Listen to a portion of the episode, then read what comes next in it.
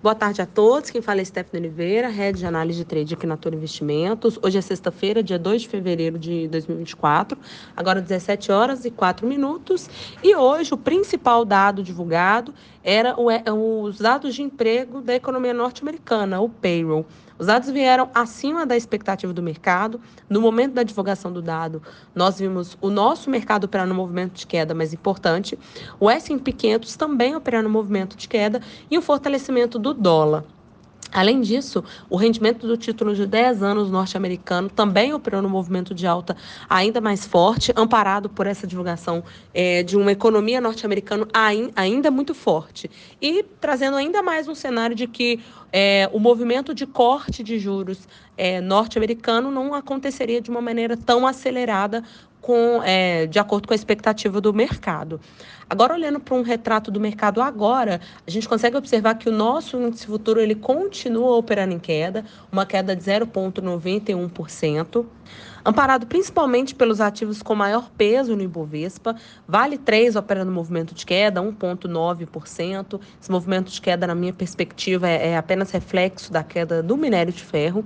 E a Petrobras também, o petróleo ele opera em queda, agora petróleo Brent, 1 pontos, aliás, 2,02% de queda e Petrobras caiu 1,11%. Então, olhando para uma narrativa doméstica, é, esse movimento de que, esse movimento forte do S&P 500 é, de queda na parte da manhã, rendimento do título de 10 anos no movimento de alta muito importante, contribuiu para esse movimento de queda do nosso mercado. Agora olhando para o cenário externo, a gente consegue ver que o S&P 500 ele conseguiu fazer uma reversão do cenário de queda observado na parte da manhã. S&P 500 agora sobe 1,34%. E na minha perspectiva, é, o, a divulgação de um payroll, ainda que forte e ainda que é, pudesse trazer é, um adiamento para o cenário de corte de juros é, da economia norte-americana, isso não foi o suficiente para jogar o S&P 500 para baixo. É, acredito que o mercado ele se amparou mais na narrativa de uma economia norte-americana ainda forte, de uma economia ainda aquecida, e por isso que a gente vê esse movimento de alta mais importante. Todavia, eu também acredito que o movimento das ações de meta operam, operando nesse movimento de alta hoje tem uma contribuição muito importante para a alta do S&P 500. É, os papéis da meta subiram mais de 20% ao longo do pregão. E as ações que as ações da Meta, controladora é, do Facebook, Instagram e WhatsApp, ela veio com a divulgação de resultados, resultados esses é, que apresentaram números bem robustos, anunciou também o primeiro plano de dividendos da companhia. Isso tudo serviu para um aquecimento é, e um movimento de alta das ações e, consequentemente, é, dos ativos que, que fazem parte ali da carteira, tanto do S&P 500 quanto também de Nasdaq. Tanto que a gente consegue consegue observar um movimento de Nasdaq até ainda mais importante, sobe agora 1,9%. Esse movimento de alta mais importante voltado para empresas de tecnologia acaba sendo é muito coerente olhando para os resultados que foram divulgados é, da companhia, né, da Meta. O dólar futuro da série H24, voltando agora a olhar numa ótica Brasil, ele opera no movimento de alta bem importante no pregão de hoje. Lembrando que esse movimento de alta do dólar ele aconteceu principalmente na parte da manhã.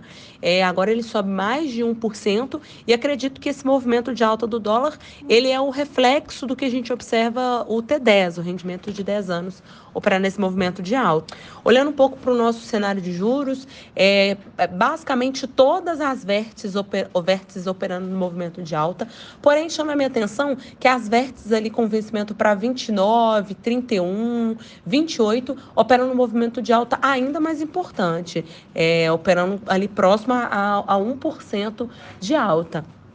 Já as vértices mais curtas, como por exemplo 26 e 27, elas sobem, mas não na mesma magnitude. Acredito que a visão do mercado é de que no curtíssimo prazo, o cenário de corte de juros aqui para o cenário Brasil, ele é praticamente dado, mas olhando numa ótica um pouco mais longa, é possível que permaneça, principalmente olhando para um cenário de taxa de juros norte-americanas é, em patamares ainda muito altos. Então, acredito que essa é a visão de mercado e essa é a distorção entre o curto e o longo prazo. O movimento de lateralização que a gente viu no dólar agora, é, logo após o almoço, acredito que é só redução de liquidez do mercado, é, por conta de um pregão numa sexta-feira, já ao final do dia, mas que não foi o suficiente para trazer uma reversão de cenário. Ainda o dólar no movimento de alta bem, bem consolidado. É, esses foram os principais fatos do, dessa sexta-feira. Desejo a todos uma ótima tarde e até a próxima.